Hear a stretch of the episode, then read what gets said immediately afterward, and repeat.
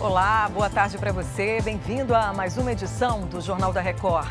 Desemprego recua no Brasil e chega ao menor patamar nos últimos oito anos.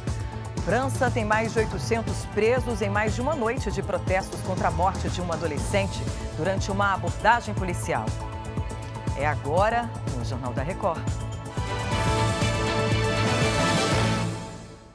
Oferecimento: Bradesco. Fez uma compra? Confira se o cartão devolvido é seu.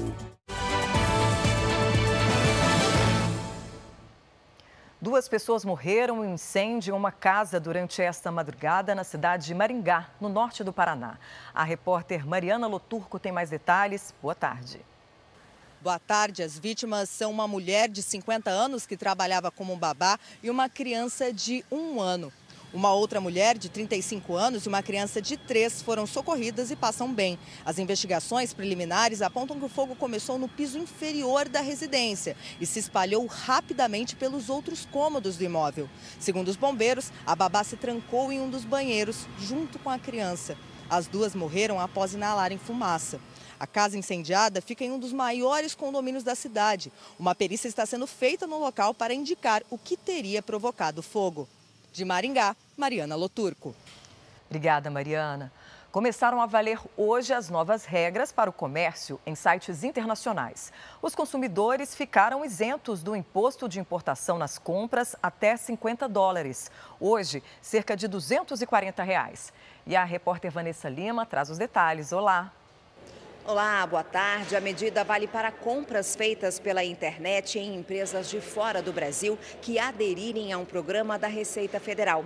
A medida cria uma série de critérios para empresas de comércio eletrônico nacionais ou estrangeiras, como pagar o ICMS dos produtos e colocar no pacote enviado ao consumidor, de maneira visível, a marca e o nome da empresa que fez a remessa. As empresas que não cumprirem essas exigências continuam sendo taxadas fechadas. Lembrando que as transações de compras de até 50 dólares entre pessoas físicas continuam isentas. De Brasília, Vanessa Lima. Obrigada, Vanessa. O desemprego no Brasil recuou no trimestre terminado em maio e tem o menor patamar dos últimos oito anos. Segundo o IBGE, a taxa ficou em 8,3%, uma queda de quase 16% na comparação com o mesmo período do ano passado. Entre março e maio deste ano, o Brasil tinha 8 milhões e 900 mil pessoas procurando emprego. As tarifas dos pedágios ficam mais caras a partir de amanhã no estado de São Paulo. E o Bruno Piscinato tem informações sobre esses reajustes, né, Bruno? Boa tarde. Olá, tudo bem? A média do reajuste anual é de 4%, mas para se ter uma ideia, no pedágio mais caro do Brasil, que fica no sistema Anchieta Imigrantes, que liga a capital de São Paulo até o litoral sul, esse aumento vai ser de R$ 1,50 e o pedágio passa para R$ 35,30. Em alguns trechos da rodovia dos Bandeirantes, no interior do estado de São Paulo, o aumento chega a 17%. Lembrando que esse é o segundo reajuste dos últimos sete meses nos pedágios paulistas. De São Paulo, Bruno Piscinato. Obrigada, Bruno. Mais de 800 pessoas já foram presas na França no terceiro dia de protestos violentos contra a morte de um adolescente durante uma abordagem policial. O presidente Emmanuel Macron estuda decretar estado de emergência nacional.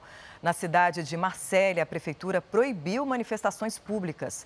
Os confrontos já deixaram pelo menos 600 policiais feridos. Segundo o governo francês, quase 500 construções foram depredadas e pelo menos 2 mil carros queimados desde o início dos protestos.